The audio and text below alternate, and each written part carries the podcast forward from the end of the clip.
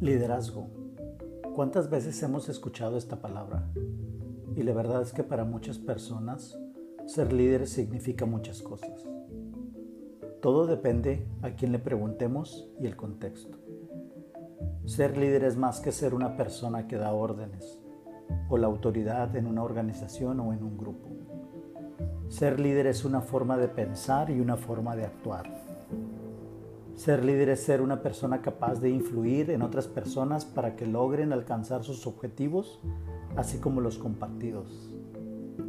Cada semana, en Ser líder, hablaré de temas sobre liderazgo, sus conceptos, rasgos, características y comportamientos, y sobre hombres y mujeres líderes que nos han inspirado y nos siguen inspirando.